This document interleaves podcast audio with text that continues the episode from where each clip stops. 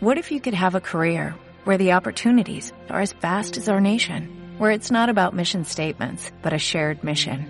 At U.S. Customs and Border Protection, we go beyond to protect more than borders, from ship to shore, air to ground, cities to local communities. CBP agents and officers are keeping people safe.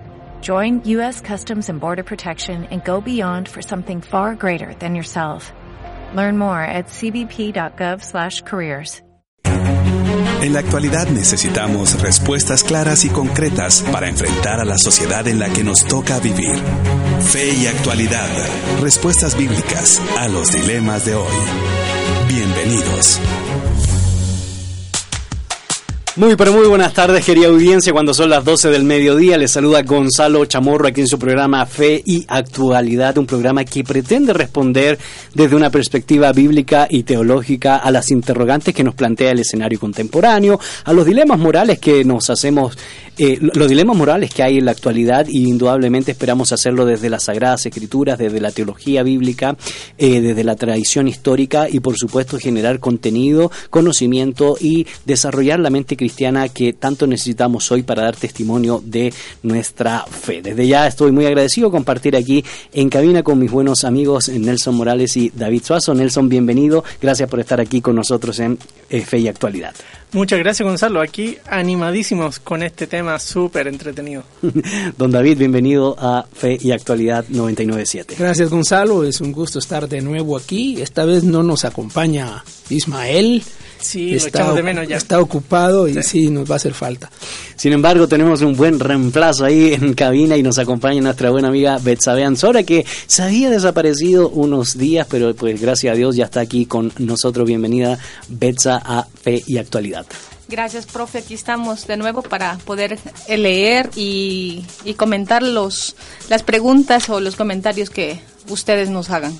Y el tema que nos convoca el día de hoy vamos a seguir desarrollando eh, la serie de pasajes difíciles de la Biblia y uno de los elementos que nos toca desarrollar hoy y analizar y reflexionar tiene que ver con la frase cuando venga lo perfecto de 1 los Corintios capítulo 13 y ya estaremos dialogando las diferentes interpretaciones que se han dado respecto a esa frase y sus implicaciones dentro del contexto del capítulo 13 y por supuesto de la interpretación que se ha dado a lo largo de la historia. Y desde ya te invitamos a que te conectes con nosotros a través de las diferentes vías de comunicación en Facebook, en la página Fe y Actualidad FM, o nos puedas enviar un mensaje de texto, un mensaje de voz al 5895 5778, o también nos puedes enviar un mensaje a la página de Facebook del Camino FM para responder a la pregunta del día.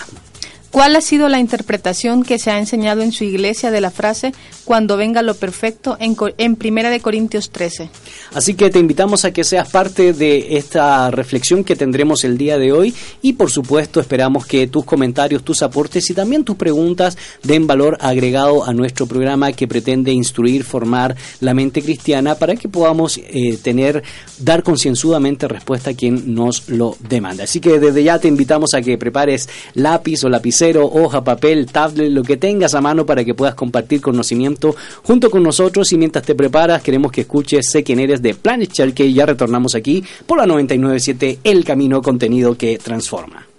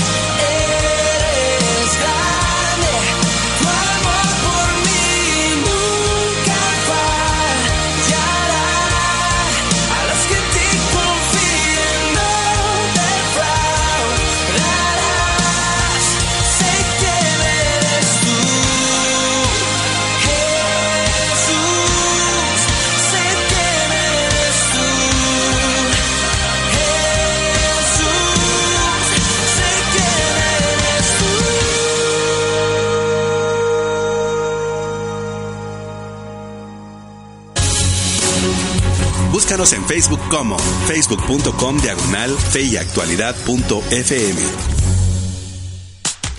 Acabo de escucharse quién eres de Planet Shakers. mi mal inglés pues se ve reflejado en mi Spanglish. Así que pues querida audiencia, estamos muy contentos de compartir con ustedes a través de este programa de la 997 El Camino Contenido que Transforma. Y para los que ya comienzan a interiorizarse a través de la 997 o por medio de Facebook Live en nuestra página de Facebook, eh, les queremos recordar que hoy estamos dialogando en la serie y dentro del contexto los pasajes difíciles de la Biblia y precisamente nos toca dialogar sobre 1 Corintios capítulo 13 y la pregunta que hemos posteado el día de hoy para que ustedes puedan responder e interactuar junto con nosotros es la siguiente. ¿Cuál ha sido la interpretación que se ha enseñado en su iglesia de la frase cuando venga lo perfecto en 1 de Corintios 13? 13.10 y específicamente dice el texto, más cuando venga lo perfecto, entonces lo que es en parte se acabará. Y obviamente antes de poder analizar el pasaje en sí, es importante, Nelson, poder entender el contexto eh, general de la carta a los Corintios y el contexto también específico del capítulo para que nuestra audiencia pueda tener ese background y de esa manera generar el, el diálogo eh, con respecto al tema que nos convoca el día de hoy. Bueno, voy a tratar de ser lo más breve posible. Sí, en- sí, sí. Él, él enseña Primera Corintios, Sí. tiene mucho que decir. Sí, ah, recuerdan, Pablo había fundado la iglesia en Corinto en su segundo viaje misionero. Y ahora, estando en, en el tercer viaje misionero en Éfeso, él oye circunstancias complicadas que están pasando en la iglesia. De hecho, él ya había mandado una carta antes, nos informa en 1 Corintios 5 que le malinterpretaron esa carta que mandó antes. Entonces, eh, él se entera de algunas situaciones por eh, los... Una carta no canónica. Claro, exacto. Eh, que no tenemos nosotros hoy testimonio físico de ella. Pero, este, Aunque por cierto, Nelson, quizás eso podría ser otro tema porque se ha dicho que Segunda Corintios podría tener más de una división y hay un debate sobre eso, ¿verdad? sí, aunque eso es por la carta severa, que, que entra en otro relajo más.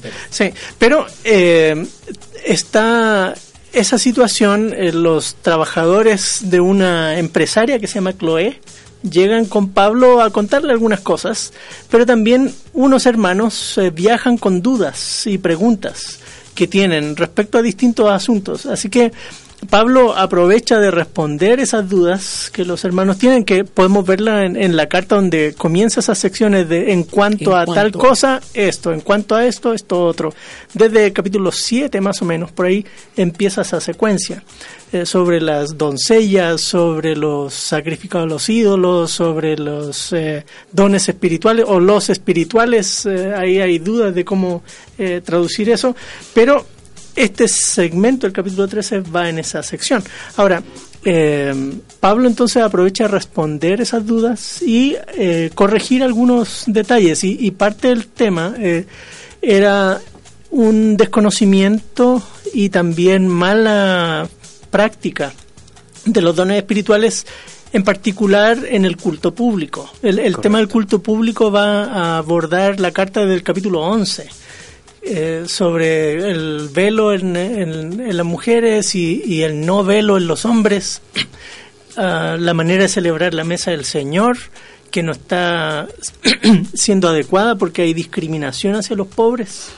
En el capítulo 12 introduce el asunto este de, eh, en general, el éxtasis eh, profético que aparece primero, luego la discusión de las lenguas no interpretadas y la profecía, eh, cómo debe practicarse eh, esos dones ordenadamente y él va a usar un, un esquema eh, artístico que, que, se llama chiasma, donde hay un tema como una especie de paréntesis y luego otro tema, eh, eh, vuelve al tema. Y, eso es lo que uno ve. En el capítulo 12 está el asunto de los dones. Pablo va a sentar las bases de lo que él entiende por la obra del Espíritu, sobre todo en, la función cúltica de la iglesia. Y más allá, porque va a hablar del cuerpo de Cristo y un montón de otras cosas importantes ahí. Luego en el capítulo 14 vuelve de nuevo y lo ejemplifica con casos concretos del culto público. Pero en medio está el capítulo 13, que uh, está el famoso poema del amor, que lo sacamos cada vez que celebramos el 14 de febrero y qué sé yo, pero él es la base teológica sobre la cual él construye el ejercicio de los dones. Y en ese sentido, don David, pues como muy bien nos menciona Nelson, ya nos topamos con estas virtudes teologales, donde se destaca casualmente el tema del amor como uno de los elementos indispensables e importantes dentro de todo el debate que Nelson nos ha mencionado. Sí, ya Nelson mencionó brevemente, y fue, sí fue breve, ¿no? Eh, la estructura de la epístola en, general y de esta sección en particular. Eh, algo que a mí me llama la atención eh, en estos capítulos es que Pablo enfoca el tema de la naturaleza del pueblo de Dios y, y, la figura del cuerpo de Cristo, como es la naturaleza, y la función qué hace y cómo lo hace, y ahí aparecen los dones. Y, y lo que junta todo, digamos, lo que sirve para, para pegar todo ese asunto es el tema, precisamente el tema del amor. Por eso aparece en medio. No es una cosa aislada, no es que Pablo de repente tuvo un chispazo y dijo, ah, voy a escribir sobre el amor ahora porque está bonito. No, no, no, es, está vinculado directamente con el tema de la naturaleza de la iglesia, la función de la iglesia, los dones, las actitudes hacia los las dones. Motivaciones, las motivaciones hacia los dones. Y, y, y en ese contexto es que aparece este nuestro versículo. Porque es un poema del amor, pero es un poema del amor que contiene eh, información, contiene este, datos, contiene incluso interpretaciones de Pablo de su propia experiencia. Y cuando yo era niño, yo pensaba como niño y ahora eh, en ese, está en ese capítulo 13. Correcto. Entonces es, es un es otro de esos capítulos que en este caso sirve de, de bisagra de la sección. ¿ya? Porque ya en el capítulo 14 vuelve a aparecer el tema de los dones específicamente de profecía, o más bien profecía. Y el uso de la lengua. Y lo que nos llama la atención, Nelson, es que en todo este proceso, pues el capítulo 13, como tú ya bien los habías mencionado, hace una descripción de lo que es el amor contrastando con ciertas prácticas que muy bien mencionaste se daban en el culto público y que hace prevalecer elementalmente el amor. Y por eso uno eh, ya se comienza a acercar al verso 8, por ejemplo, dice el amor nunca deja de ser, pero la profecías se acabarán y cesarán las lenguas y la ciencia acabará. Y luego agrega porque en parte conocemos y en parte profetizamos y después llegamos al pasaje en cuestión. Entonces eh, es interesante cómo eh, el Señor eh, a través del apóstol Pablo pues expresa el significado del amor frente a estas otras condicionantes que son parte distintiva o ya han sido parte distintiva de la iglesia de Corintio. Sí, mira, antes de entrar a eso, la estructura no es rara, de hecho la usa Pablo justo los capítulos antes, cuando habla sobre los sacrificados a los ídolos y comer o no comer eh, carne sacrificada a los ídolos. Capítulo 8 plantea el tema, capítulo 9 es como una especie de paréntesis donde él plantea su filosofía de ministerio y luego en el capítulo 10 vuelve al tema de los sacrificados a los ídolos. Así que eh, repite esa estructura quiástica en el mismo libro, para enfatizar eh, su propia filosofía. Ahora, eh, aquí uno lo que observa es eh, en el argumento de Pablo cómo conecta los el amor con la cuestión pública del servicio, primero con los casos hipotéticos del principio del capítulo, donde dice, si yo tuviese esto y esto otro, pero no tengo amor, no sirve de nada.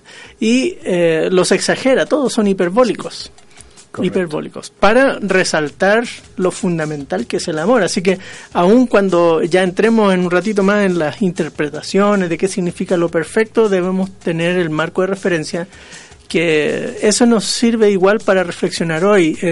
no importa cuál sea el tipo de don que quisiéramos reflexionar, eh, la base del servicio al Señor radica en nuestro amor, nuestro amor hacia los hermanos principalmente y nuestro amor hacia Dios, claro, eh, las dos aristas ahí. Y es interesante, don David, que eh, el apóstol Pablo contraste con estas prácticas dentro del culto, el amor y precisamente con la profecía, con las lenguas y con las ciencias. Desde sus perspectivas, ¿a qué creen ustedes que Pablo ponga mucho énfasis dentro del contexto de Corintio específicamente a estas prácticas? Bueno, eh, es, es probable, lo, más probable porque se observa en el capítulo 12, eh, lo más probable es que tengamos aquí un problema, uno de varios problemas de la iglesia de Corinto. Uno de ellos era el ejercicio, eh, diríamoslo así, orgulloso, mm, autosuficiente, una exhibición pública de las habilidades, de los dones, que había hecho elevar, digamos, a las personas que practicaban esos dones como que fueran, eh, estuvieran en un nivel espiritual superior. Y, por eso Pablo comienza diciendo eso, que si yo estuviera en ese nivel superior de hablar lenguas humanas y lenguas angelicanas y angelicales y hacer eso, y si estuviera en ese y no tengo amor, eso no sirve de nada. Entonces da la idea de que los corintios estaban tan entusiasmados y hasta obsesionados con la práctica pública de los dones más espectaculares que Pablo dice, momento, momento, eh, aquí vamos a, vamos a aclarar estos asuntos. ¿no? Claro, y la parte de ciencia está vinculada desde el mero inicio del capítulo 1 y 2 a, a un problema de sabiduría. ¿Qué entendían ellos por ser sabio? Y Pablo va a decir, mira, lo necio escogió Dios eh, para avergonzar a los sabios, a los sabios en los términos eh, filosóficos de la época. Y eh, el, Señor reveló el misterio en el capítulo 2 de Corintios para precisamente ocultarlo a este tipo de sabiduría. Así que el tema de ciencia, conocer, comprender, está totalmente equivocado en parte de los corintios. De hecho, una de, los, de las críticas que le hacían a Pablo es que él no podía ser un, un, eh, maestro pues, de, primer nivel porque no había recibido donaciones o ofrendas de ellos.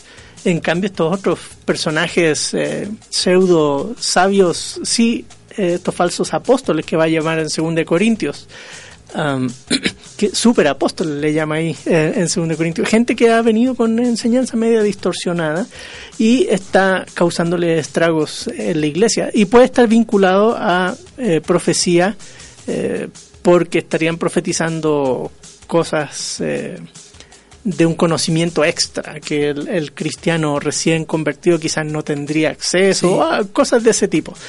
pero como bien dice don David, el tema radica en, en, un orgullo, en un falso concepto de sabiduría que Pablo desde el mero inicio del capítulo 1 viene corrigiendo. Y, y, es interesante porque eh, no les puede dar vianda si no tiene que darle leche porque a veces los, algunos de los corintios se comportan cual hombre natural o carnal en vez de ser una persona espiritual y eh, Pablo se va a encargar de ir describiendo, haciendo esos, esos detalles que marcan la diferencia entre un hombre, como bien dije, espiritual y el, y el carnal. Claro, él hace eso desde el principio también.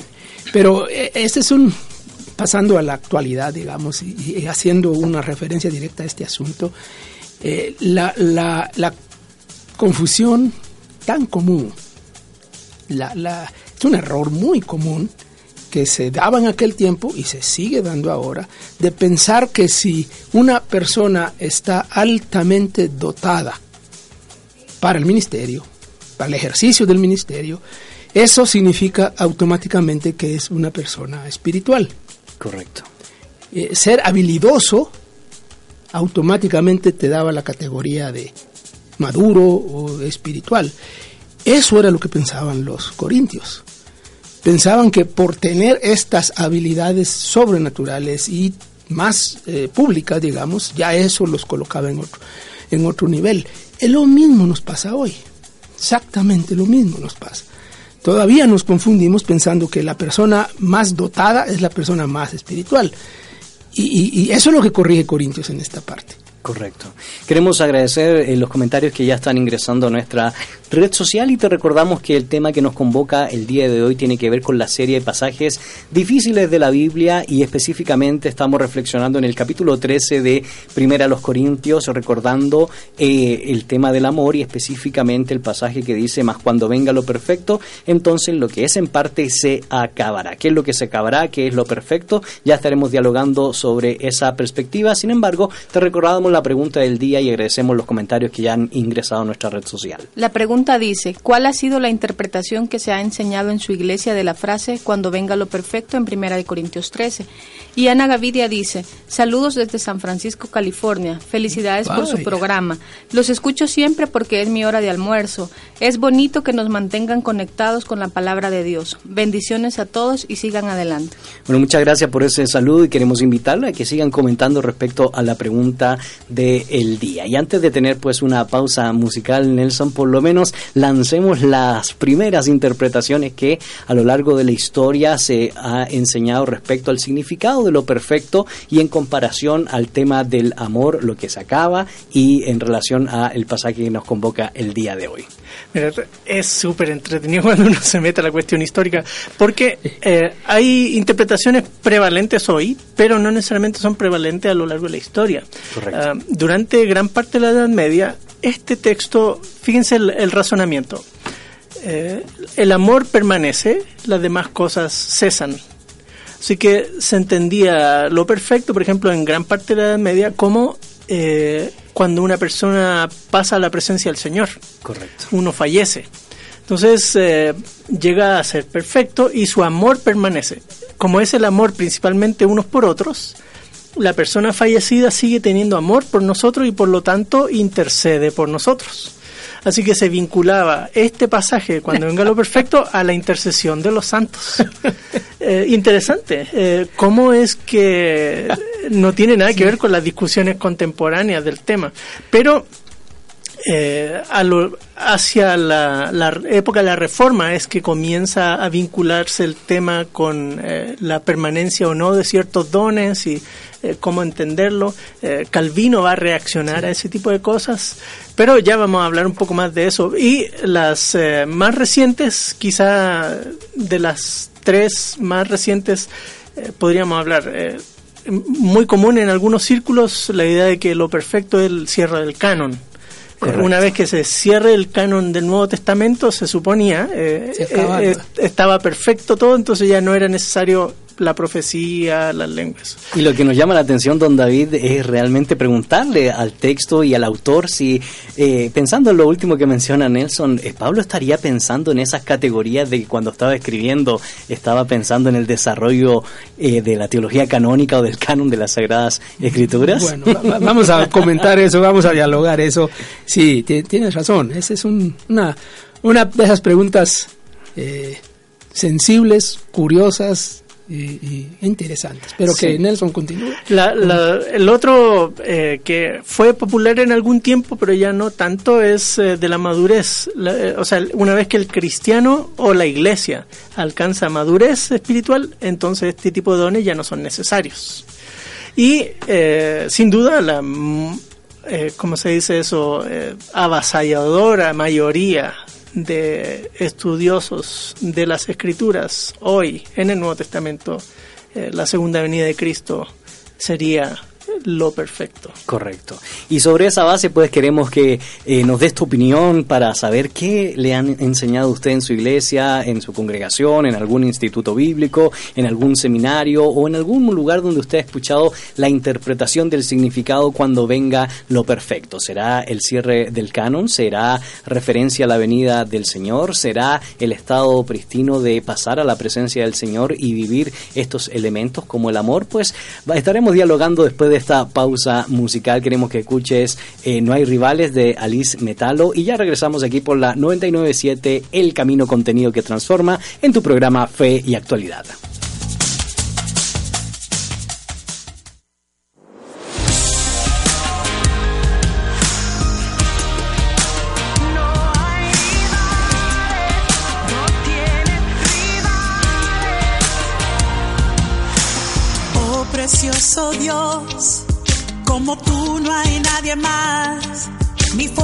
Fortaleza impenetrable, la luz en la tempestad, el poderoso de Israel, nombre sin igual, eres santo, santo, oh Señor, eres santo, santo, oh Señor.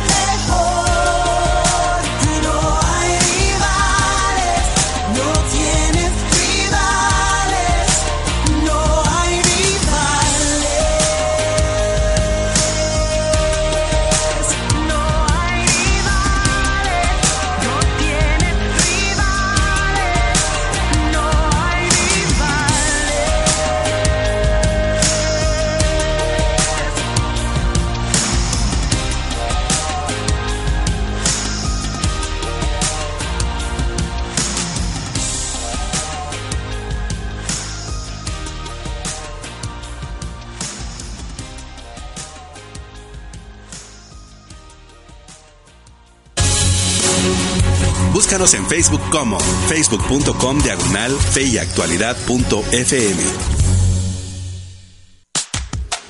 Ya estamos de regreso, querida audiencia. Soy Gonzalo Chamorro y en cabina nos acompañan los profesores Nelson Morales y David Suazo. Y en producción, pues nuestra buena amiga Betsabe Ansora y Emir Tejada.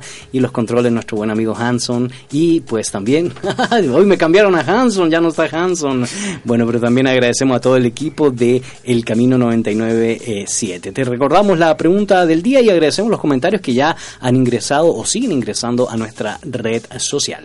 La pregunta dice, ¿cuál ha sido la interpretación que se ha enseñado en su iglesia de la frase, cuando venga lo perfecto en 1 Corintios 13?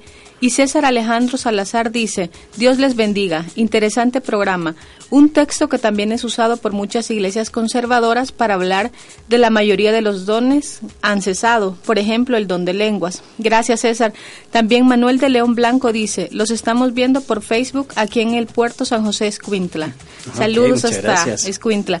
Y William Quiñones dice, saludos a mis profes, es un privilegio continuar aprendiendo de ellos. Me gustaría saber si lo perfecto en este pasaje tiene que ver con el uso de los dones espirituales. Bueno, muchas gracias por eh, los saludos, preguntas y aportes y eso nos lleva pues Nelson a recapitular o repasar lo que habíamos expresado en la sección anterior respecto a la interpretación o a las interpretaciones por lo menos mayoritarias que se han dado a lo largo de la historia del cristianismo respecto al pasaje en cuestión. Les mencionaba que durante la Edad Media se interpretaba en términos generales este pasaje con eh, la cuestión de la intercesión de los santos y, cómo es que lo perfecto sería entrar en la vida eh, después de, morir, que en la presencia del Señor.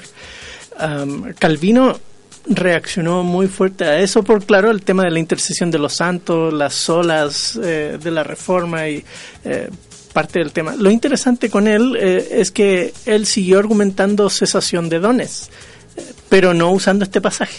Hmm. Eh, Eso es lo que llama la atención. Eh, Él no usa este pasaje para, para ese tipo de, de interpretaciones.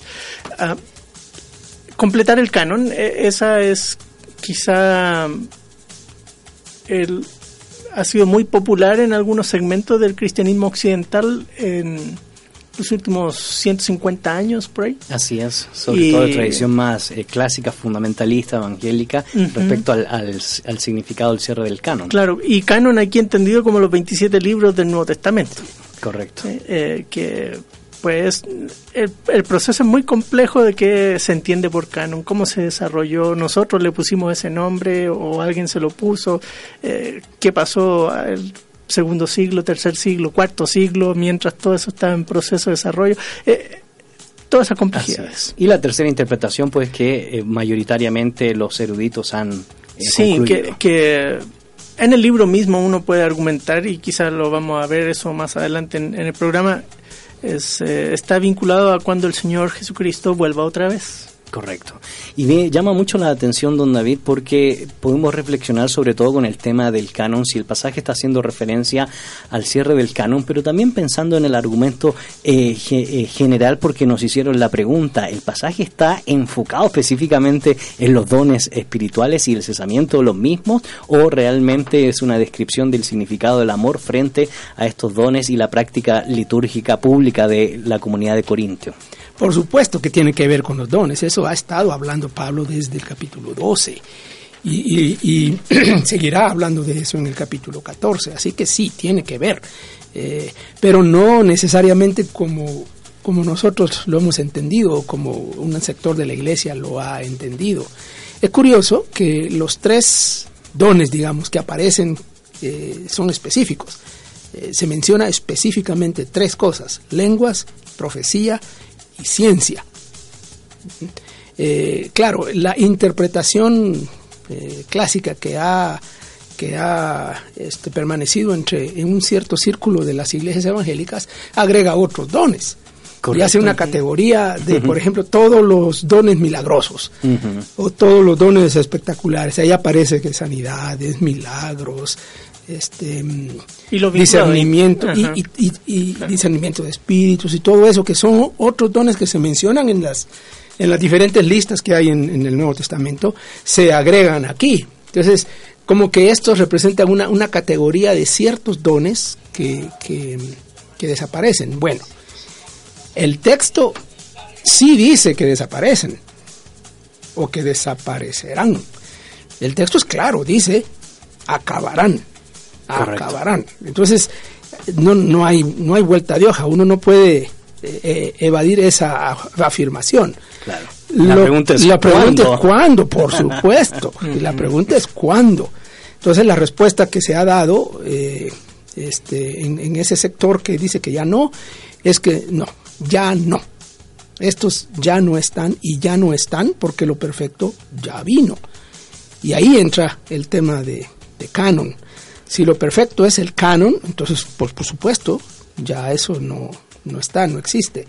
El problema es que es muy difícil, Así es. muy difícil, francamente, eh, hablando textualmente y hablando exegéticamente, es muy difícil sostener la idea de que lo perfecto es el canon. Sobre todo por la pregunta que hacíamos hace un momento, si Pablo estaba escribiendo en su mente con esa categoría de que estaba su carta o esta resolución de los conflictos o desarrollando pues la temática, estaba pensando en esa categorización Por de canon. supuesto, es, es canon de por sí es un concepto teológico que nosotros diríamos es un anacronismo ponerlo ahí Correcto. en Primera Corintios 13, porque el concepto teológico canon, particularmente del Nuevo Testamento, viene después. Así es. Mucho tiempo después. Tal vez se podría argumentar que canon del Antiguo Testamento Y aún así, podría estar, claro, pero, pero sí. aún así Claro. es recién al final del siglo I Correcto. que el concepto canon de Antiguo canon hebreo Sí, pues estamos hablando del concilio de Jarnia, ¿verdad? Uno de los eh, concilios eh, importantes.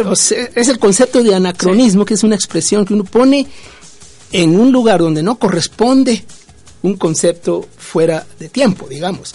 Eso sería poner canon ahí. Es como que Pablo estuviera diciendo, bueno, estoy escribiendo Primera Corintios. Esta es que una de las primeras cartas que Pablo escribió, había escrito unas antes, iba a escribir otras después, y él decía, bueno, ¿cuántas cartas voy a escribir? Son 13. Bueno, esta va por tanto. Entonces, cuando se complete todo lo que yo voy a escribir, y lo que va a escribir Juan, y lo que va a escribir Pedro, y lo que va a escribir, entonces, eso no está en la mente de nadie. Claro, por supuesto. Por supuesto que no está en la mente de nadie, de ninguno de los escritores del, del Nuevo Testamento. Eh, hay referencias de que Pedro, por ejemplo, conocía lo que Pablo había escrito, pero aparte de eso, no sabemos que los demás tuvieran ninguna referencia específica en el primer siglo de que hay un, un cuerpo, de que son 27 y que esos 27 es lo completo. Correcto.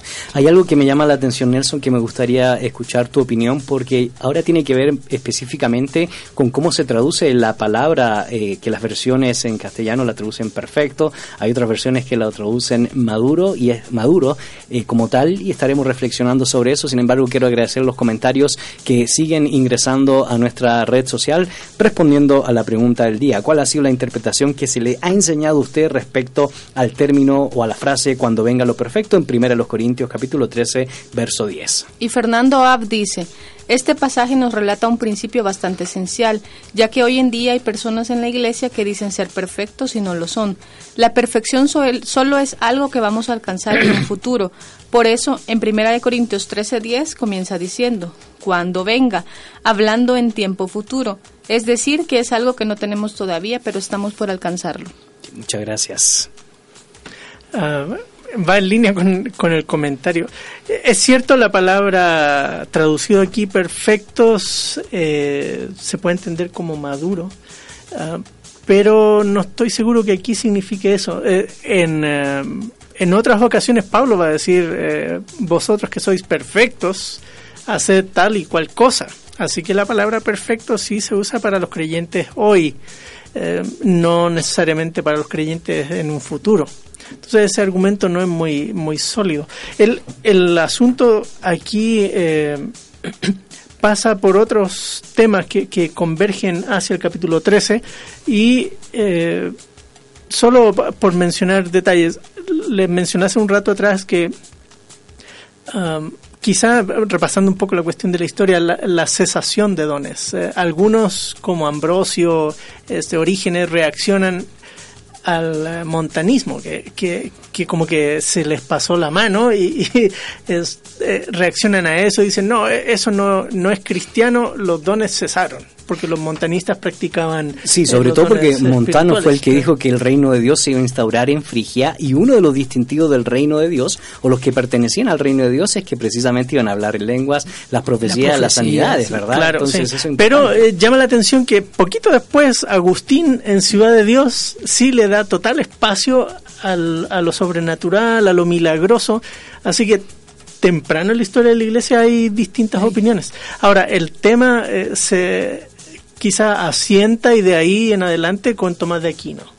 Eh, y su racionalismo eh, incipiente. eh, pero el, el tema vuelve a ser asunto durante el siglo XIX con los avivamientos o llamados avivamientos en, en Europa y, y luego en Estados Unidos. ¿Cómo es eso de que, que cesaron y estamos viéndolo funcionar? Entonces entran en esa tensión y, y se generan todos estos asuntos de debate que siguen eh, en, en grandes eh, discusiones en el mundo occidental, porque en el mundo oriental la cosa va por otro lado. Eh, la Iglesia Ortodoxa, eh, los cristianos del área Asia-Pacífico, la India, no tienen rollo con esto. Eh, en África la misma cosa. El tema se ha centrado en la discusión de lo, lo- la vigencia o no de dones, ciertos dones, dones que no están aquí en esta lista y, y bueno, por ahí va parte de la discusión. Y esto nos lleva, don David, pues a evaluar eh, la tercera opción que nos mencionaba Nelson respecto a la venida del Señor, a la parucía del Señor y, y relacionarlo con esta expresión cuando venga lo perfecto. Sin embargo, agradecemos más comentarios que siguen entrando a nuestra red social. Carlos Pamaca dice, feliz tarde, los escucho en Amatitlán y en este momento los veo en Facebook. Sigan adelante, Dios los bendiga. Muchas gracias, don David. Sí, eh, recuperando un poco de lo que Nelson ha mencionado sobre lo que se conoce como la teoría cesacionista. Eh, esa, esa interpretación que afirma que ciertos dones ya no están vigentes y que usan ese texto para, para respaldarlo, eh, es eh, una teoría que nace formalmente más o menos con Calvino, precisamente en tiempos de la Reforma, pero se, se establece, se, se, eh, afianza eh, en el siglo XIX con el movimiento de, del sistema dispensacional de interpretación de las escrituras, porque ahí encaja bien Correcto. ahí encaja los periodos de tiempo en la historia eh, y el plan de Dios. Eh, Entonces hay un periodo en que eh, esto sí funciona, esto ya no funciona, ahora ya no. Y, esto eh, queda en un periodo transicional. La semana pasada se habló de hechos como algo transicional y se interpreta que es en lo transicional que funciona. Una vez que eso termina y se establece ya la iglesia y luego el, canon, pues ya no funcionan. Es la, la manera en que se ha eh, argumentado para hablar de la teoría cesacionista. Eh, este texto no está hablando de eso. Este texto está hablando de una realidad presente frente a una realidad futura. Y varias veces aparece el, concepto. Pablo usa ilustración. Cuando era niño, ahora yo soy hombre. Eh, miramos como en un espejo, entonces veremos. Hoy, entonces, hoy, entonces. Aparece una y otra vez el concepto. Obviamente, el tema es un tema escatológico Correcto. tiene que ver con, con lo que es la realidad presente y lo que será la realidad futura. Y lo escatológico, eh, entiendo lo de la segunda venida de Cristo, pero yo quisiera como, como ampliar el cuadro. No es solamente la segunda venida de Cristo, el evento en sí, Ah, claro. sino es, no es nuestro encuentro. Pues Pablo está hablando de que hay una experiencia presente imperfecta, Correcto.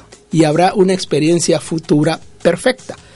Eh, hoy en parte conocemos, pero cuando aquello pase, entonces conoceremos o seremos conocidos.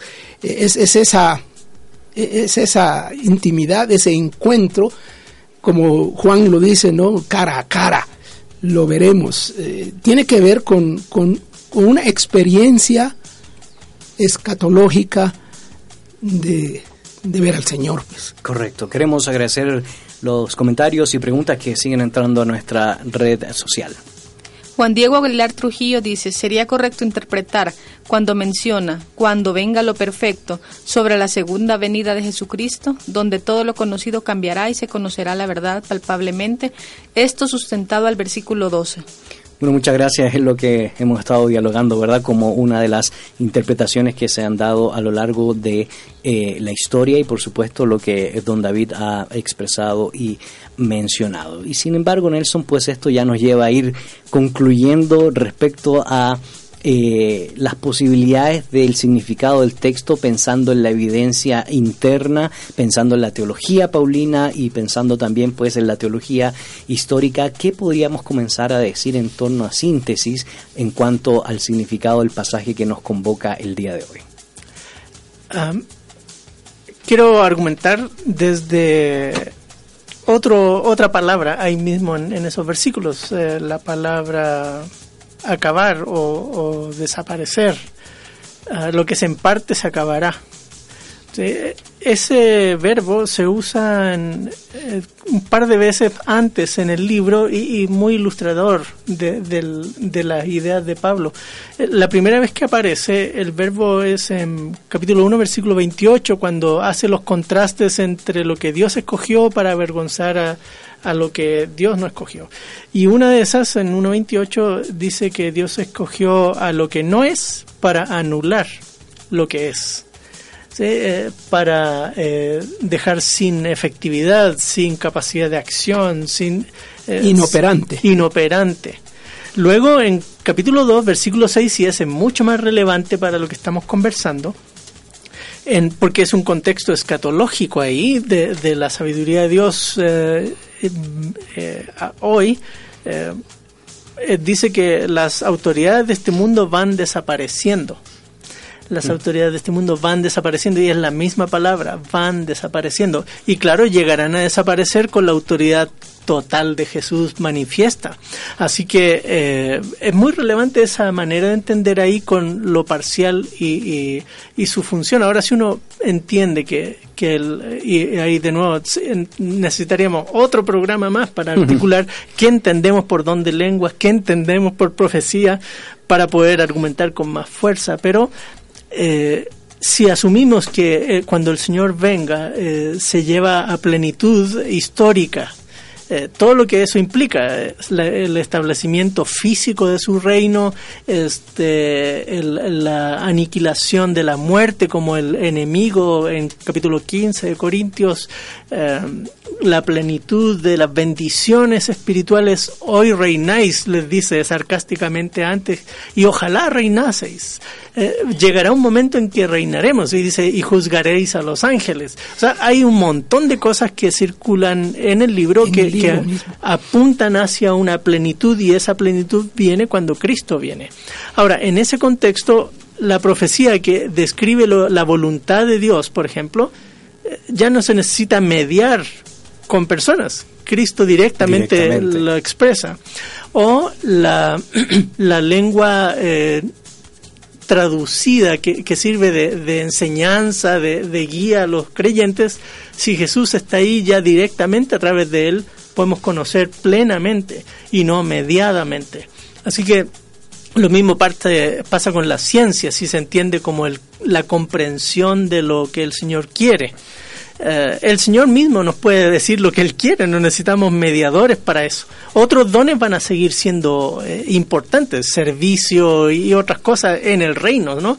Eh, van a seguir funcionando, pero estos en particular se desvanecen ante la presencia misma del Señor Jesús. Correcto. Sí, porque son dones revelatorios, digamos, en cierto modo, o, o explicativos de revelación de Dios o de voluntad de Dios que serían inoperantes ya. No hay necesidad de eso. Pero no hay necesidad de eso cuando eso perfecto, que es la persona misma de Cristo y todo lo que eso significa este, escatológicamente. Allí es donde se entiende esto. Correcto. Y ya pensando un poco en el Leven, ¿verdad? La situación vital, don David, eh, del pasaje, no solo del significado de cuando venga lo perfecto, sino dentro de ya del contexto general del, del capítulo y de la teología paulina en Corintios, ¿qué podemos decir del significado y de las enseñanzas, pues, eh, pastorales, las enseñanzas que tiene que ver con nuestro propio peregrinar del significado del texto para nuestra realidad contemporánea? Bueno, hay muchas cosas que se pueden decir, muchas cosas. Pensando en general en el contexto de la sección, el, tema de, los dones, de la naturaleza de la, del pueblo de Dios, de sus funciones, eh, dónde cabe eh, lo, que yo soy, lo que yo hago, dónde caben mis habilidades, mis dones, eh, cómo sirven, para qué sirven, en qué contexto, con qué actitudes. ahí va por ahí eh, es, una enseñanza ¿no? que, son personales que yo debo asimilar. Pero, eh, por otro lado, eh, creo que nos, nos coloca, nos ubica, Pablo está ubicando este, los dones en general y estos que aparecen aquí en particular en, en, una perspectiva más, más realista. no, no nos hagamos los tarugos, los grandes, no, no nos hagamos los los grandes personajes porque, porque yo hablo en lenguas o porque yo profetizo o porque yo tengo conocimiento. No, no nos hagamos, es relativo. Claro. Comparado con lo que viene, lo que hacemos es imperfecto, es incompleto y, y, terminará. Eventualmente terminará. Entonces, ¿dónde lo ponemos hoy? ¿Eh? Por eso los énfasis que hoy encuentra uno parecen un poco desmedidos, un, un poco fuera de, lugar con respecto a lo que Pablo está diciendo. Le damos más importancia de la que tiene. Que, que, que, de la que Pablo le da, por ejemplo, aquí. ¿Son importantes? Sí, son importantes. ¿Sirven? Sí, nos han ayudado y seguirán ayudando, pero pongámoslas en su lugar. Claro, en perspectiva. Queremos agradecer, antes de escuchar pues la síntesis también del profesor Nelson, los comentarios que siguen entrando a nuestra red social. Armida Andrades dice saludos, excelente programa. Igual, Francisco Massat manda muchos saludos. Y William Quiñones pregunta, ¿lo perfecto entonces es un evento futuro, el cual sucederá en el encuentro cara a cara con Jesús? Y Selvin Quina dice, saludos hermanos, los escucho aquí en la aldea Panabajal, Comalapa, Chimaltenango.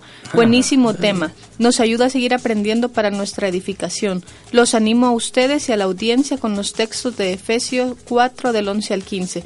Que nuestro buen Dios los siga bendiciendo. Bueno, muchas gracias por los saludos, comentarios y también eh, los aportes que nos dan eh, a través de la red eh, social. Nelson. Eh, siguiendo la línea de argumentación de Don David, eh, y para tranquilidad de William Quiñones, saludo entre paréntesis Willy, eh, yo pienso en lo personal que está hablando de la venida del Señor y todo lo que ello implica.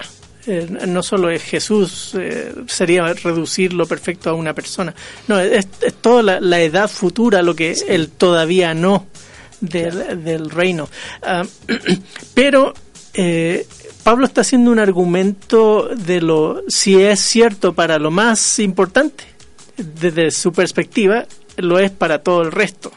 Eh, por lo que va a desarrollar en el capítulo 14, parece que le habían dado tal prioridad a estos dos dones que se habían olvidado del resto de dones. Pero, eh, volviendo al argumento, eh, la prioridad va en el amor. Cualquiera sea el don que tengamos, debemos servirnos unos a otros por amor, como va a argumentar Pedro después en Primera Pedro. Eh, debemos servirnos unos a otros por amor. Eh, y cuando hablamos deben ser las palabras de Cristo, no las nuestras, eh, con la fuerza que Dios da, no, no de nuestra propia energía y qué sé yo. Ah, así que Pablo está argumentando aquí que debemos darle una justa dimensión. el amor es prioritario en el servicio unos a otros y también, eh, como decía don David, no son eh, lo, último, son un vehículo para eh, dos cosas. Una, glorificar a Dios y la otra, servirnos unos a otros. Y las dos cosas van de la mano. Correcto. Es decir, como lo decía nuestro buen amigo el siglo pasado, eh, es como vivimos el ya a la luz del todavía no, nuestro buen amigo Oscar Kuhlman, don, don David. Bueno, ya para ir terminando, solo eh, recalcar lo que hemos mencionado, eh, las actitudes y la actitud de humildad que está en juego aquí, ¿ya? porque nos eleva, si, estamos, si nos sentimos que somos más dotados y más capacitados, nos eleva una actitud de humildad. Y lo que ha mencionado Nelson, el, el, el, el vínculo, el fuego que impulsa el servicio, que es de lo que se tratan los dones, es el amor. Correcto, correcto. Y así, querida audiencia, queremos animarle a que podamos reflexionar sobre el significado de este pasaje y hemos podido ver que la evidencia pues está hablando de la plenitud de la venida del Señor y todo lo que implica, como dice Nelson, el significado de esta venida y por supuesto la dependencia en el Señor porque cuando le veamos cara a cara ya no necesitaremos ciertas prácticas porque pues Él nos guiará, Él nos instruirá y a Él le debemos esa adoración porque Él es digno de desatar los sellos, Él es digno de recibir la honra, la gloria y el honor, tal cual como se expresa en el libro de Apocalipsis. Y mientras estamos en este periodo de adoración, de expresión a través del culto público, hagámoslo con las correctas motivaciones que implica, por supuesto, el significado de la preeminencia del amor y los dones espirituales para poder cumplir lo que ya los profesores han expresado dentro del desarrollo de la espiritualidad, dentro del desarrollo de la cristiandad. Así que muchas gracias, eh, Nelson, por compartir con nosotros palabras finales. Quería agregar, eh, a la luz del capítulo 12 y capítulo 14, que los dones eh, nos dan humildad, pero también nos dan eh, reconocimiento del valor del otro. Yo tengo ciertas características que el Señor me dio a través de su espíritu o desde que nací para ponerlo al servicio del Señor y al servicio de los otros, pero los otros también tienen habilidades y dones que no necesariamente son los mismos que yo tengo y debo aprender a valorar y disfrutar y ser bendecido por los dones del otro. Es, es parte de, lo que Pablo desarrolla en el capítulo 12 Sí, con la, metáfora del cuerpo. Eh, no todos son manos, no todos son pies, ¿no? Sí, y me aprendo a gozar con el que se goza y llorar con el que llora. Y, y, y justamente ese capítulo 12 nos presenta ese cuadro que, me- que menciona Nelson, de que eh, aún aquellos que parecen más débiles, más eh, indecorosos, más insignificantes, son parte del cuerpo y son necesarios. Y lamentablemente nosotros hemos hecho una jerarquización de dones. Correcto. Hay dones más importantes y dones menos importantes. Hacemos énfasis en estos espectaculares, pero no hacemos énfasis en, en los dones de servicio, por ejemplo, que se menciona. Eso es como que se lo dejamos a los demás. Eh, esa actitud es la que está corrigiendo, Corrigiendo Pablo. precisamente. Así es. Y queremos agradecer los comentarios que siguen entrando a nuestra red social en estos segundos que nos quedan de programa. Julio César Pérez dice, saludos hermanos, que Dios los siga bendiciendo siempre. Y Betty Chávez dice, perspectiva de nuestro servicio. Excelente comentario. Así que, querida audiencia, te queremos invitar a que no te desconectes de la programación de la 997, el camino contenido que transforma. Recordemos que como radio estamos insistiendo en la importancia de invertir en la familia, de educar en la familia y hacer preservar el concepto teológico divino de esta institución creada por nuestro creador. Te queremos invitar para que nos vuelvas a sintonizar el próximo jueves de 12 a 1 de la tarde aquí por la 997, eh, el camino contenido que transforma. Gonzalo Chamorro y les deseamos una excelente semana. Bendiciones.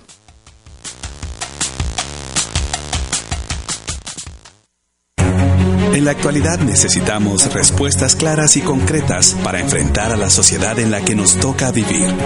Fe y actualidad. Respuestas bíblicas a los dilemas de hoy.